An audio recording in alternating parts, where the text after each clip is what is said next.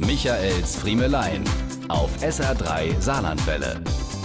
Wer hätte das gedacht, dass wir mal Osterferien bekommen, die länger sind als die Sommerferien? Die Schulen und Kitas im Saarland sind dicht, mindestens bis nach Ostern. Und unsere Gesellschaft steht vor einer echten Herausforderung, die es so vor einem halben Jahrhundert noch nicht gegeben hätte. Wie und von wem können die Kinder betreut werden, wenn beide Eltern berufstätig sind und nicht vom Homeoffice aus arbeiten können? Aber auch ein damit einhergehendes Problem tritt derzeit verstärkt zutage. Was macht man denn mit den Kindern, wenn sie nicht in der Schule oder in der Kita sind? Wie bieten wir dem Nachwuchs einen strukturierten Tagesablauf? Denn nur nichts tun tut ja auch nicht gut. Viele Eltern organisieren sich da zurzeit in WhatsApp-Gruppen. Man mag es kaum glauben, aber schon an Tag 1 der Schließungen machen panische Fragen nach Tipps die Runde, was man denn so mit seinen Kindern machen könnte. In Kettenbriefen werden Bastelanleitungen verschickt, Spielvorschläge werden gesucht.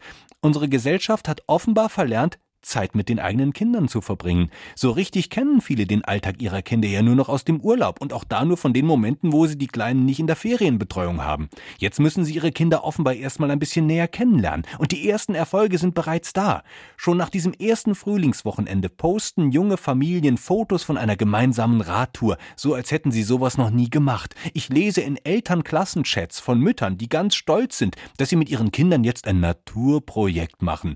Mit anderen Worten, sie waren gestern im Wald spazieren und konnten ihren Kleinen zeigen, was eine Eiche und was eine Buche ist. Wenn das so weitergeht, werden wir bereits Ende kommender Woche mit ersten Familien rechnen dürfen, die sogar gemeinsam was selbstgekochtes essen. Wir sind auf dem Weg. Diese und mehr von Michaels Friemelein gibt's auch als SR3 Podcast.